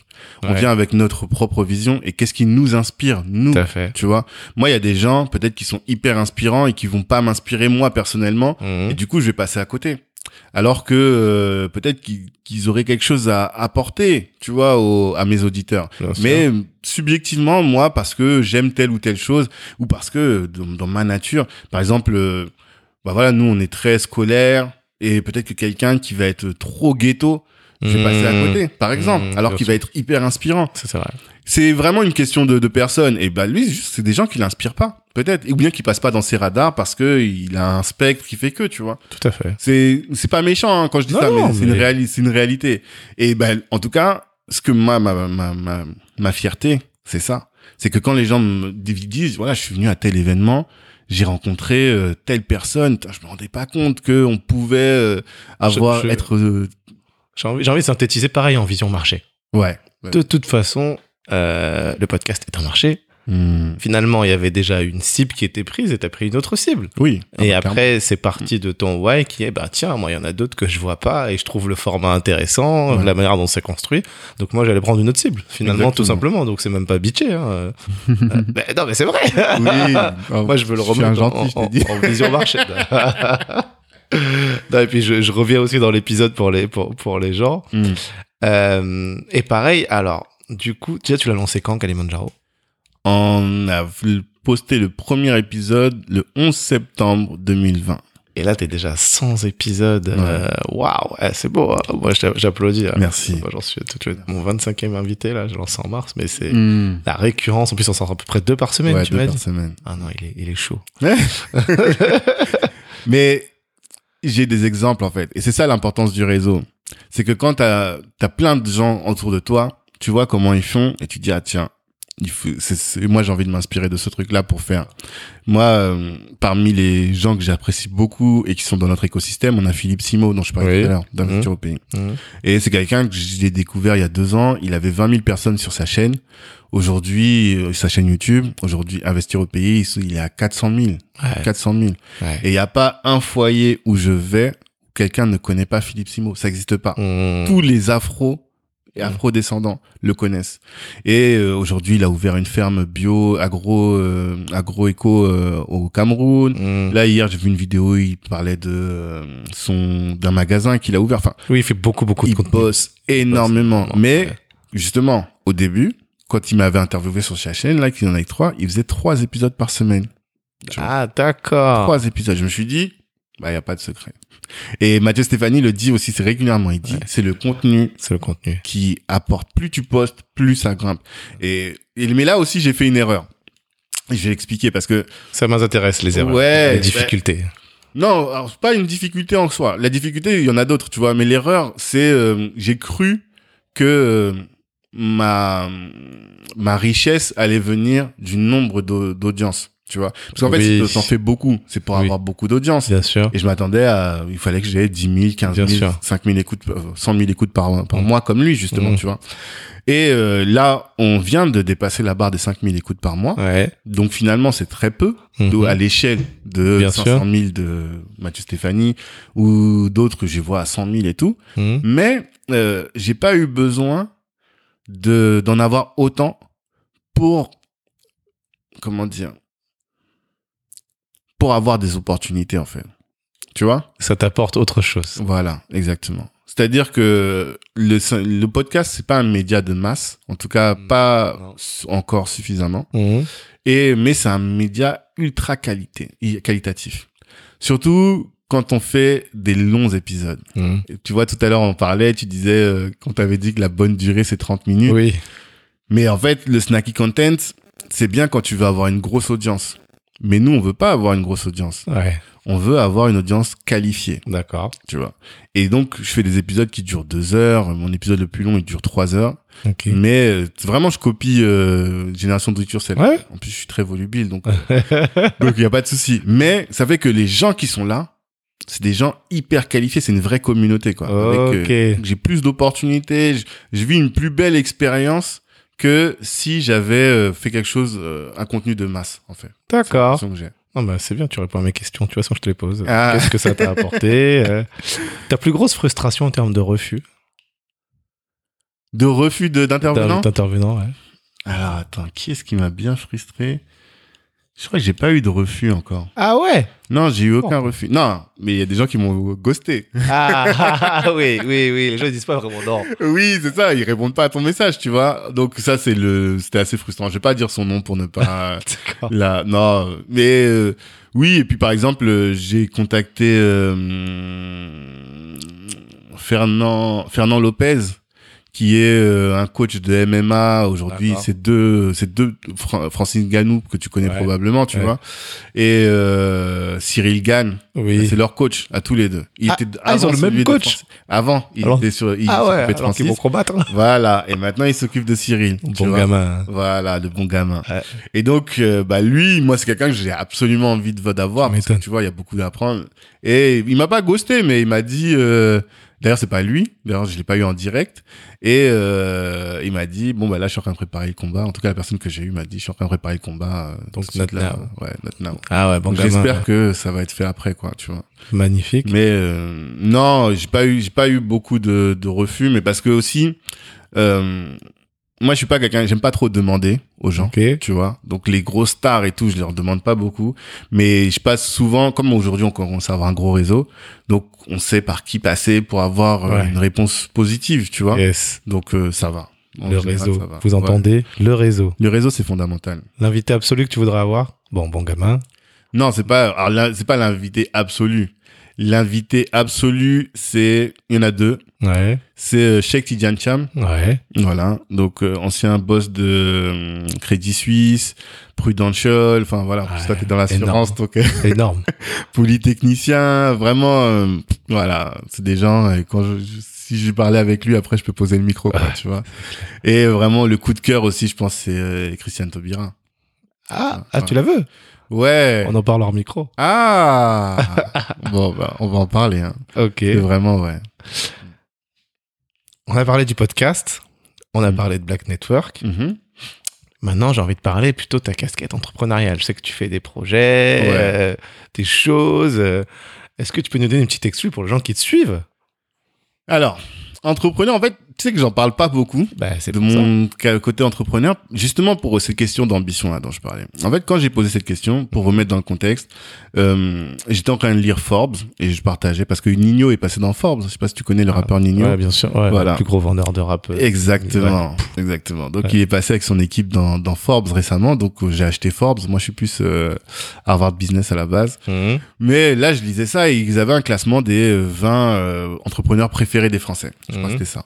Et donc c'est là que je partage sur mon Insta. Je dis à votre avis, est-ce qu'on va trouver un, un afro, afro-descendant? Et donc les gens me- commencent à me dire, bah oui, forcément. Et donc on tourne les pages, on tourne, on n'en trouve pas. Et les gens se surprennent. Je leur dis, qui, à votre avis, aurait dû avoir sa place là-bas? Qui vous inspire?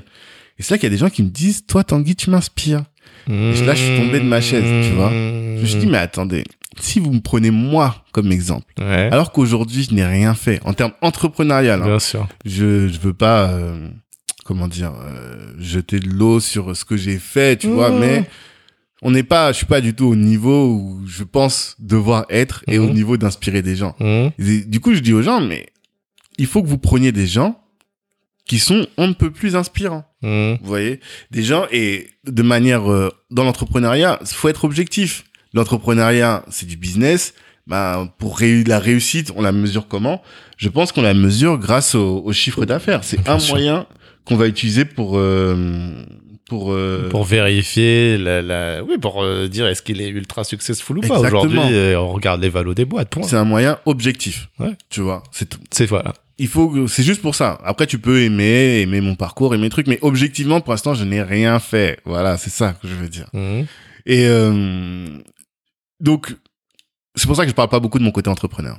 Parce D'accord. que pour moi, je suis encore à la genèse du D'accord, truc. d'accord. J'ai quitté mon taf parce que justement, entre le boulot, la famille, les projets et, euh, et euh, le podcast, j'arrivais plus à vivre, quoi. Je faisais des semaines de je sais pas combien d'heures, j'arrivais pas. Mhm. Et euh, alors que je voyais énormément d'opportunités Ok. tu vois des opportunités en France des opportunités en Afrique je me disais voilà je perds mon temps à bosser et alors que peut-être que de, je vais faire le move qui va me permettre de d'exploser quoi donc je aujourd'hui en entrepreneuriat pour répondre directement à ta question euh, je suis associé avec euh, Ibrahima Oui. donc dans une startup euh, qui commercialise un, un commercial virtuel en fait ah, avec de l'intelligence artificielle. C'est un, un Ah très, ouais. très beau projet, ouais. Diama, avec une équipe que j'adore. Franchement, moi, c'est la, c'est l'équipe qui m'a fait. Euh, Quoi ton rôle. Moi, je suis plus euh, relations publiques, tu vois, ok. et euh, animation de communauté. Ce que je fais, quoi. Ok, Ouais. ok. Je parle bien et j'anime des communautés. D'accord. Donc euh, l'idée c'est de créer une communauté de sales autour de ça aussi et d'animer tout ce, ce petit ce beau petit monde et euh, de faire du, du réseau. Donc vraiment D'accord. de l'activité et euh, l'autre business sur lequel on se développe là bah, c'est le centre de formation Oui. tu vois, qu'on est en train Cali de créer Cali Academy. Business Academy Cali voilà Academy, D'accord. euh, créer un centre de formation en partenariat avec d'autres euh, notamment euh, Groomers Groomers Urban School Mhm. donc c'est une chaîne de barbeurs qui font aussi, bah, qui lancent un, un centre de formation aussi sur l'activité barbering. Donc euh, c'est des gens, c'est des frères qu'on a, des, des frères de lutte, je pourrais dire même, Ok. et qu'on s'est rencontrés dans ce dans ce cadre-là de de l'entrepreneuriat afro. Et donc on va bosser tous ensemble pour ça, pour euh, gagner des sous. Génial. Mm. Top. Euh, j'ai envie de rebondir sur un point et là quand même je vois je- je- moi j'essaie maintenant de respecter tes timings. Non mais tu sais en fait euh, j'ai écouté un autre podcast qui s'appelle Silicon Carnet. Ah, je connais pas. c'est un Silicon français qui est à la Silicon Valley. Ok, d'accord. Et podcast en français? En français. Ah, top. et Non, lui il y a ouais. toujours euh, deux trois invités. Hmm, très très très intéressant. Ok, et il parlait il en a fait un sur la creative economy donc nos fameux millennials hein, euh, Mm. après la génération Z Mhm. Et ils disaient, bah, ils savent faire de l'argent, ils en font encore plus. Et je me demande si eux, ils rêvent vraiment, tu sais, de ces grosses boîtes ultra successful. Parce que finalement, à travers leur contenu, ils arrivent à générer de l'argent. Et donc, je me demande, et donc je me demande pour eux, c'est quoi un modèle? Est-ce que ce sont vraiment ceux que nous on voit? Tu vois, quand tu disais, toi, il y en a, finalement, tu inspires les gens. Mhm. Mais peut-être que les gens, euh, ce qui les intéresse, c'est pas les trucs, tu vois, des, des gens qui ont fait des, des, des, des trucs euh, ou qui valent des milliards ou des surmillions. Tu vois, je, vraiment, je me suis demandé, pour les générations après nous, que Mhm. finalement, si on veut inspirer, en fait, c'est eux. Ouais, c'est vrai. C'est eux maintenant comment ils voient les choses? C'est une vraie question, mais après, moi, je prends, je prends le prisme de la communauté, Mhm. tu vois, de la notre génération. Enfin, c'est la génération qui vient donc africain, afrodescendant. On en parlait tout à l'heure en off du fait que dans certains milieux, la réussite sociale et euh, scolaire est une euh, une évidence, tu vois. Ouais. Donc, par exemple, moi, je prends les mecs de mon quartier, ceux qui ont raté leur vie entre guillemets, ils traînent à la gare et ils boivent des 8-6. Ah, Tu vois c'est, Voilà. c'est triste. Tu vois ce que je veux dire Mhm. Alors que à euh, au Chênay, où j'ai grandi, Ouais. où j'ai passé une partie de ma vie, Chênay Versailles, donc ceux qui ont raté leur vie, euh, si on parle d'un point de vue professionnel, peut-être qu'ils sont vendeurs à la Fnac, quoi, tu vois. En tout cas, ils ont des petits boulots, mais qui leur permettent de vivre Bien sûr. normalement. C'est pas des gens qui vont euh, avoir une vie extraordinaire financièrement, Mhm. mais ils vont avoir une vie normale. Tout à fait. Et nous, notre, et c'est Obama qui disait ça. Obama, il disait, on aura réussi lorsque il ne faudra pas être euh, exceptionnel pour être président. Ouais. Obama était président parce qu'il était exceptionnel. Ouais. Mais euh, Trump et Bush fils ne sont pas exceptionnels. Je connais pas le père, mais. Bush fils et Trump sont pas exceptionnels. Mm. Tu vois. Nous, ce qu'on veut, c'est que euh, les gens qui réussissent soient pas des exceptions. C'est pas genre le plus smart de la ville qui réussissent. Euh, il faut que même les gens qui sont moyens aient accès à un bon niveau de développement économique. Ah, vois. je- je- j'ai un, un invité, Fabrice Akoun, qui disait il faut que le monde des rôles modèles intéressants par la banalité de leur parcours. Voilà. Euh, C'est la même idée. c'est ouais, Tu vois je- voilà. C'est la même idée. Et donc nos petits frères, en réalité, je parle de dans nos dans nos dans nos, nos milieux en tout cas, Ouais. afro afro-descendants, ils n'ont pas encore suffisamment de ce type de rôle modèle. Ils- je, je vois qu'ils arrivent à faire de l'argent effectivement, mais tout ça, ça reste très fragile. Tout ce qu'on fait est très fragile. De toute façon, encore. tout ce qu'on fait est très fragile. Tu vois, on est à la- pas à l'abri de d'un truc qui va nous faire euh, retomber. Donc euh, pour l'instant, on y est encore. Tant qu'on n'a pas créé des boîtes solides, pérennes, et ça, c'est pas une histoire d'une génération. Ouais, il faut déjà un ancrage réel, économique. Euh, Voilà. Ok. Non, Je mais pense. merci. Je peux Je jeter une pense. aparté que j'avais envie de faire. Comment tu te projettes, Tanguy? Imagine, on est en 2026, là. euh, on fait le bilan de ces cinq dernières années. Qu'est-ce qui s'est passé en trois points? Objectif, c'est euh, l'Afrique. D'accord. Ouais. Moi, mon rêve, euh, c'est si dans cinq ans, je suis installé en Afrique, Oui. avec une activité pérenne, solide, et j'aurais réussi mes cinq années. Ok, on Voilà. va pas en dire plus. Voilà, Ouais. il ne s'agit que de ça. on va pas en dire plus. Mm. On arrive dans la conclusion de ce podcast. Mhm. Maintenant, je vais te poser quelques petites questions comme ça. Déjà, quel est le meilleur conseil que tu aies jamais reçu?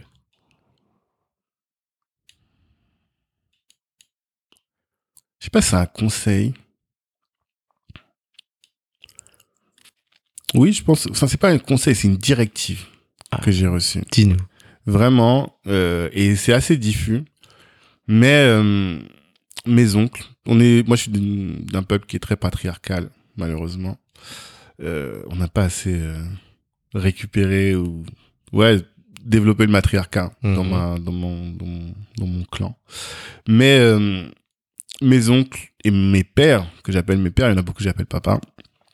Ils m'ont dit t'es pas venu en France pour rigoler, tu vois. T'es venu pour euh, obtenir le plus haut niveau de formation possible, Mhm. avoir la meilleure formation et être utile au tien. Ça, vraiment, j'ai découvert ça et hum, je l'ai compris quand je suis allé en Afrique, en fait. En 2006, la première fois que je suis rentré dans mon pays, en Centrafrique. Nous, on était, bah, je te disais, nous, on a ramené la cité là où on vivait, on- tu vois, et les, les mauvais côtés de la cité là où on vivait. Mhm. Il m'était arrivé plein de galères et tout, et je m'étais dit, bon, là, faut arrêter avec tout ça. euh, Je vais me couper, je vais aller en Afrique faire le point. Pour, Ouais, parce euh, que 2006, ouais, c'est tard. Enfin, par rapport à. 23 ans. Ouais, ouais, c'est c'est fou, hein. Oui, mais tu peux changer de vie. C'est ça aussi que je dis. Ma mère, elle disait tout le temps à ses copines, euh, les hommes ne changent pas. Et un jour, j'ai dit, ben regarde-moi. Tu vois, j'ai complètement changé. Et il y a des gens, si je leur racontais comment j'étais à 20 ans, ils pourraient pas, ils diraient, non, c'est pas vrai, c'est C'est pas vrai, toi, euh. Dis-nous alors, Tanguy le gentil. Non, ah, tu peux être gentil, hein. Ça veut rien dire. C'est pas une question de gentillesse. C'est plus une question de euh, ce que tu fais pour avoir de l'argent. Et t'es pas obligé d'être méchant pour le faire. Tu vois. Et donc, je me suis retrouvé en Afrique. Et je pense que euh, beaucoup de jeunes qui font des bêtises sont perdus et sont, ont pas compris que nous, on est venus en Occident avec une mission. Tu vois. On est venu en Occident avec une mission euh, qui est de s'insérer professionnellement, se développer économiquement. On est des immigrés économiques, tu vois. Et quand j'ai compris ça et que j'ai vu, je voyais mes cousins qui étaient restés, ce qu'ils étaient, je repensais à mon père, comment une grosse partie de ses revenus servent à aider. Il y avait des gens là-bas qui me disaient, mais tu sais, j'ai fait mes études grâce à ton père. Il y a tel enfant qui porte le nom de ton père parce que ceci, parce que cela. Et je me suis assis, j'ai compris. Je me suis dit, en fait, non, on a une mission. Tu vois. Tu me fais penser à une, à une partie de Banlieusard de Kerry James que j'adore. Ouais. Je sais pas si je l'avais cité avec toi d'ailleurs, si, je sais plus. Cha- cha- chaque fils de pauvre est en mission, chaque enfant d'immigré doit avoir de l'ambition. Exactement. Ça, c'est une phrase que je devrais réutiliser plus souvent. Mais c'est cette dimension-là, en fait. Tu vois. Donc, le meilleur conseil, c'est ce rappel de dire, eh, rappelle-toi pourquoi t'es là. T'es pas venu pour rigoler, t'es pas Ouais. venu pour, euh, non. T'es en mission. Très bien. Si tu, ne- si tu ne devais lire qu'un seul livre pour le restant de tes jours, ce serait quoi? Ah, c'est dur. J'aime beaucoup lire. Je lis beaucoup.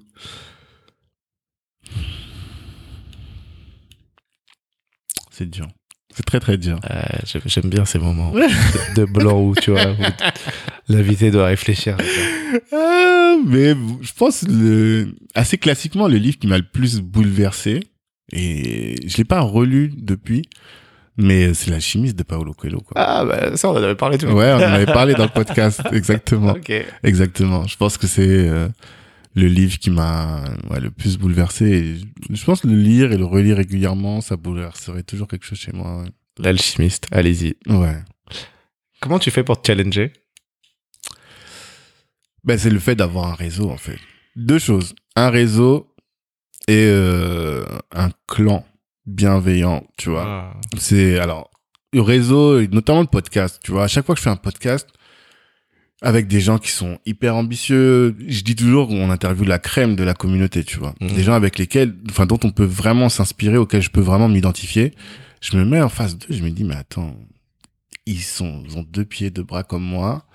Euh, ils ont, euh, ça, c'est une femme, un homme. euh, on a fait, on vient des mêmes milieux parfois. Et euh, on- non, qu'est-ce qui fait que moi je dors Tu vois? C'est vraiment cette idée-là. Ouais. Et donc, des fois, je suis là au lit, je me, j'ai envie de me laisser aller ou j'ai envie de mettre Netflix et je me rappelle un truc et je fais, bon, vas-y, on va bosser. Allez, go. Ouais, ouais, ouais. C'est ça qui me challenge. Et la même chose avec mes frères et sœurs. On est très, très, on se pousse, on se pousse beaucoup les uns les autres. Même mon père est toujours, c'est un peu le, le chef de famille africaine, tu vois, le patriarche. Mhm. Il est toujours en train de nous challenger et on se challenge tous. Enfin, voilà. C'est un environnement. Ubuntu, je suis parce que nous sommes, Ouais. tu vois. Si tu, ne devais créer, si tu devais créer un slogan pour ta vie, ce serait quoi?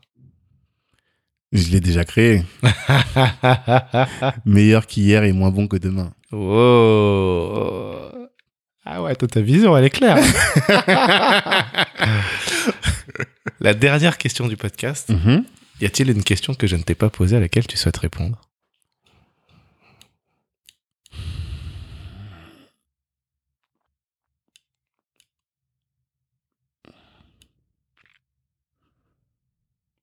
Non. Enfin, il y a plein de sujets, tu vois, Plein que j'aime bien aborder. Moi, par exemple, je fais beaucoup de contenu sur euh, les relations hommes-femmes. Je pense que ça, c'est important. Ok, Tu vois. Et euh, l'Ubuntu, je l'applique aussi au couple.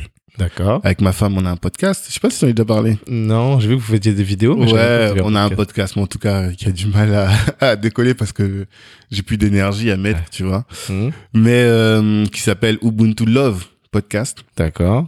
avec euh, la dimension que en fait c'est bien ce qu'on ce qu'on fait de se développer professionnellement économiquement mais dans nos premiers invités quelqu'un m'a dit c'était un avocat l'avocat de l'État sénégalais dans le le dossier qui les oppose à euh, Karim Ouad Ok, Voilà, le fils ouais. de Oui, oui. Bah, en plus toi t'aimes bien le Sénégal tu Euh, connais l'histoire ah bah, Fab sénégalaise. voilà, exactement. Donc, euh, il m'expliquait ça, on l'avait reçu, et il m'expliquait, il me disait, c'est bien tout ça, tu vois, le business, l'entrepreneuriat et tout, mais quand tu rentres à la maison, il faut que tu sois bien. Sinon, tout ça là, ça va pas marcher. Non. Et même, euh, comme je fais beaucoup de trucs sur le couple, il y a plein d'entrepreneurs qui me disent, ah, franchement, là où t'es fort, c'est ça. Et je pense que, tu vois, je suis pas toujours satisfait de ma carrière professionnelle, je suis pas toujours satisfait, mais je sais que dans mon couple, je suis bien, tu vois. Et ça, je trouve que hum, on n'en parle pas assez. Euh, et il y a alors que c'est fondamental. Et Ubuntu Love, c'est l'idée de dire je suis parce que nous sommes. Et donc euh, mon bonheur à moi, c'est de faire en sorte que ma femme soit épanouie. Et elle, c'est de faire en sorte que je sois épanoui, tu vois. Dans une société où chacun ne regarde qu'à soi et qu'à son nombril, c'est le travail sur le bonheur de l'autre qui fait que euh, il y a cette réciprocité qui fait qu'on va grandir en tant que couple. Donc ça, c'est des sujets aussi qui, que j'aime beaucoup et sur lesquels j'aime beaucoup revenir. Mais bon, Je te remercie. C'est vrai qu'on n'en a pas du tout parlé. et euh, j'ai ma meilleure amie euh, qui est au Canada qui écoute le podcast. Elle m'a dit Alex, c'est bien, les, les gens inspirants. Elle m'a dit mais finalement avoir une carrière c'est facile. Mm. Mais avoir une carrière et un couple et des enfants, c'est plus compliqué. Ouais. Et elle me dit et moi j'aimerais bien du coup qu'il y ait ce côté aussi qui ressorte dans les invités. Ouais, après c'est difficile parce que c'est perso. Donc il y a des gens qui ont pas envie d'en parler. Faut trouver en fait, faut l'aborder peut-être avant, C'est c'est en parler avant. Mais, en tout cas c'est juste pour rejoindre ce que tu dis. ouais. Mm. Et là, du coup, euh, en fait, c'est plutôt là, tu te dis, ok, c'est possible. Parce que Mm. sinon, t'as l'impression qu'il faut faire un choix. ouais. Pour les hommes, c'est possible. Voilà. C'est trop facile pour nous. c'est ça. C'est triste à dire, mais c'est trop facile pour nous. Bah écoute, Tanguy, merci beaucoup. Merci à toi pour l'invitation. Euh, Toujours un franchement, euh, je pense qu'on a, on a donné de bonnes clés là sur bah, l'animation de réseau, comment faire, le challenge. Moi, je note surtout bah, que c'est la vision. hein. Toi, c'est c'est la Mm. vision, le projet, et puis ton amour de l'autre. Mm. Et je conclurai par d'ailleurs euh, ta jolie phrase L'amour des siens n'est pas forcément la haine de l'autre. Clairement, clairement. Merci. Merci à toi, Alec. Félicitations, vous êtes arrivés au bout de cet échange. J'espère qu'il vous a plu et surtout que vous y trouverez des clés pour aller plus loin dans vos projets. Si vous avez aimé, un partage à une personne de votre entourage et une note de 5 étoiles sur Apple Podcast sont un vrai coup de pouce pour moi. Pour me faire des retours, proposer des invités, ça se passe à l'adresse contact@casserlescodes.fr. Merci encore, à très vite pour un nouvel épisode de Casser les codes.